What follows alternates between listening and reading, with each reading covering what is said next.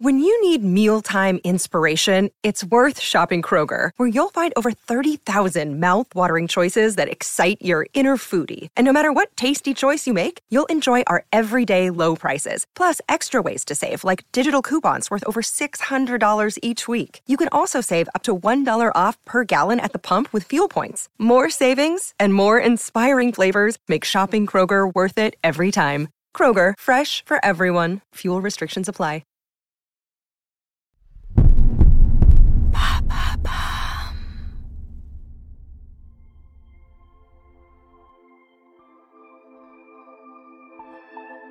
À la veille du mariage du prince Harry avec Meghan Markle, un chroniqueur anglais invitait les spectateurs à ouvrir leurs oreilles.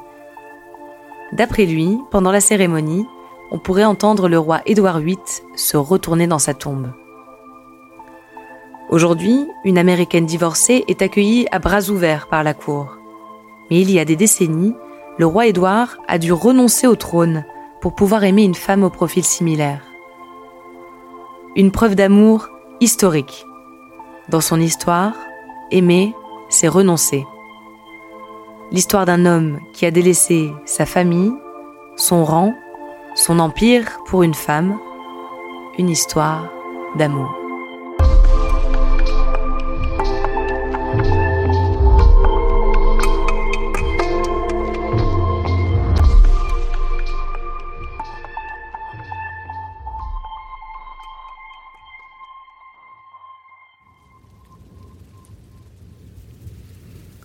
1936, Londres.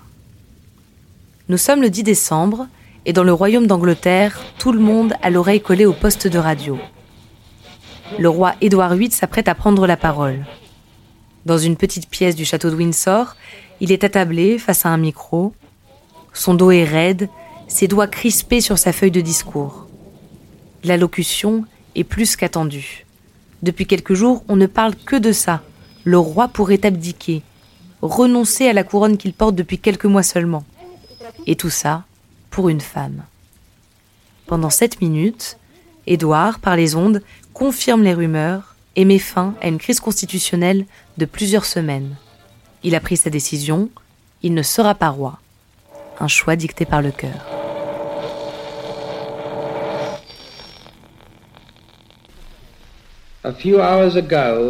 Il y a quelques heures, j'ai rempli mon dernier devoir de roi et d'empereur.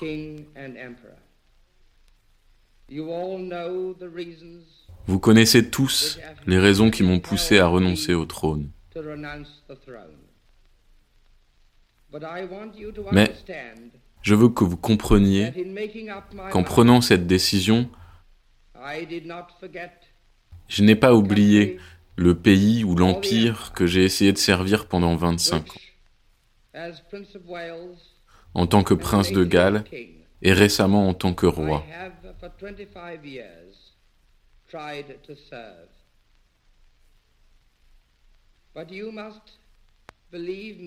Mais vous devez me croire quand je vous dis qu'il m'a été impossible de porter le lourd fardeau de ces responsabilités et de remplir mes fonctions de roi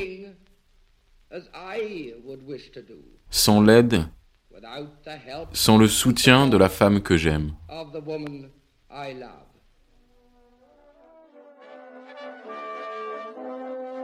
Édouard VIII rencontre Wallis Simpson deux ans plus tôt, alors qu'il est encore prince de Galles. Pendant des années, il a grandi sous le poids des conventions, sans faire de vagues. Il a même prouvé sa bravoure en allant se battre lors de la Première Guerre mondiale. Édouard est blond, aux yeux clairs et d'allure élégante. Il est très populaire auprès de son peuple. Les photographes le poursuivent en permanence. Le jeune homme prend conscience de l'effet qu'il suscite et à partir de 1930, sa résidence de Fort Belvédère devient une immense garçonnière. Édouard a une préférence pour les femmes mariées et c'est une de ses maîtresses qui le présente à Wallis Simpson. Wallis en est déjà à son deuxième mariage avec un riche courtier maritime. Elle vient de Baltimore, aux États-Unis.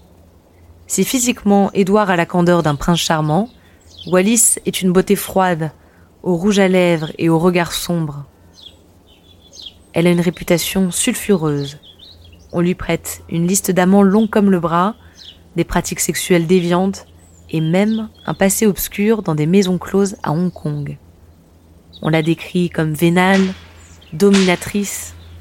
Ça tombe bien, Édouard veut qu'elle le domine. Et son amour pour elle est tel qu'il pense pouvoir convaincre la cour de l'accepter. En janvier 1936, il devient roi.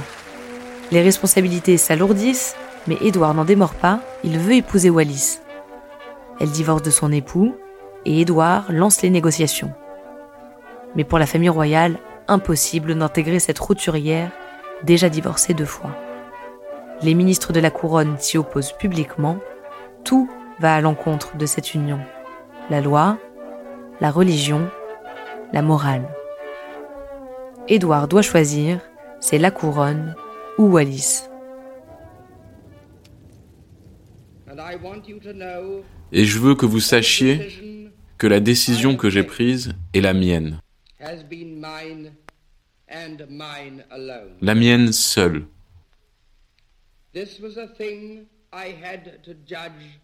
C'était une chose que je devais juger entièrement par moi-même. L'autre personne, la plus concernée, a essayé jusqu'au dernier moment de me persuader de prendre un autre chemin.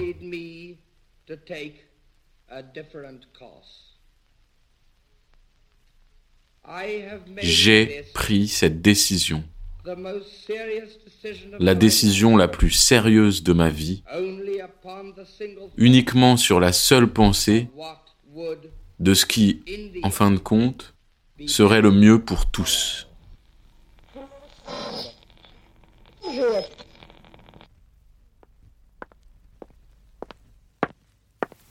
Quand Édouard termine son discours, il sait que le lien avec son peuple est rompu.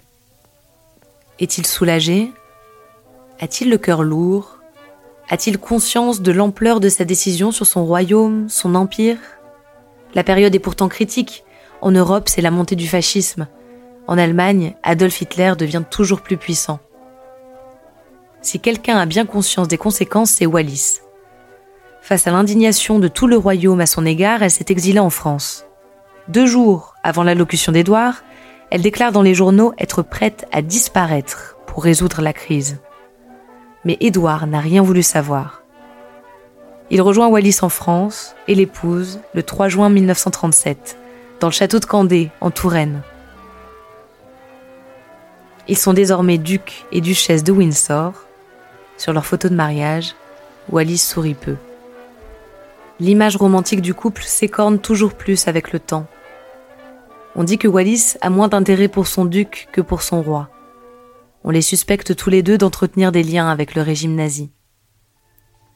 Mais jusqu'à la fin, ce couple que personne ne comprend perdure. Ils seront même enterrés ensemble. Toute leur vie, ils sont isolés, tenus à distance de la famille royale. Une vie marquée par le poids de la décision d'Édouard, par la radicalité de sa folle preuve d'amour.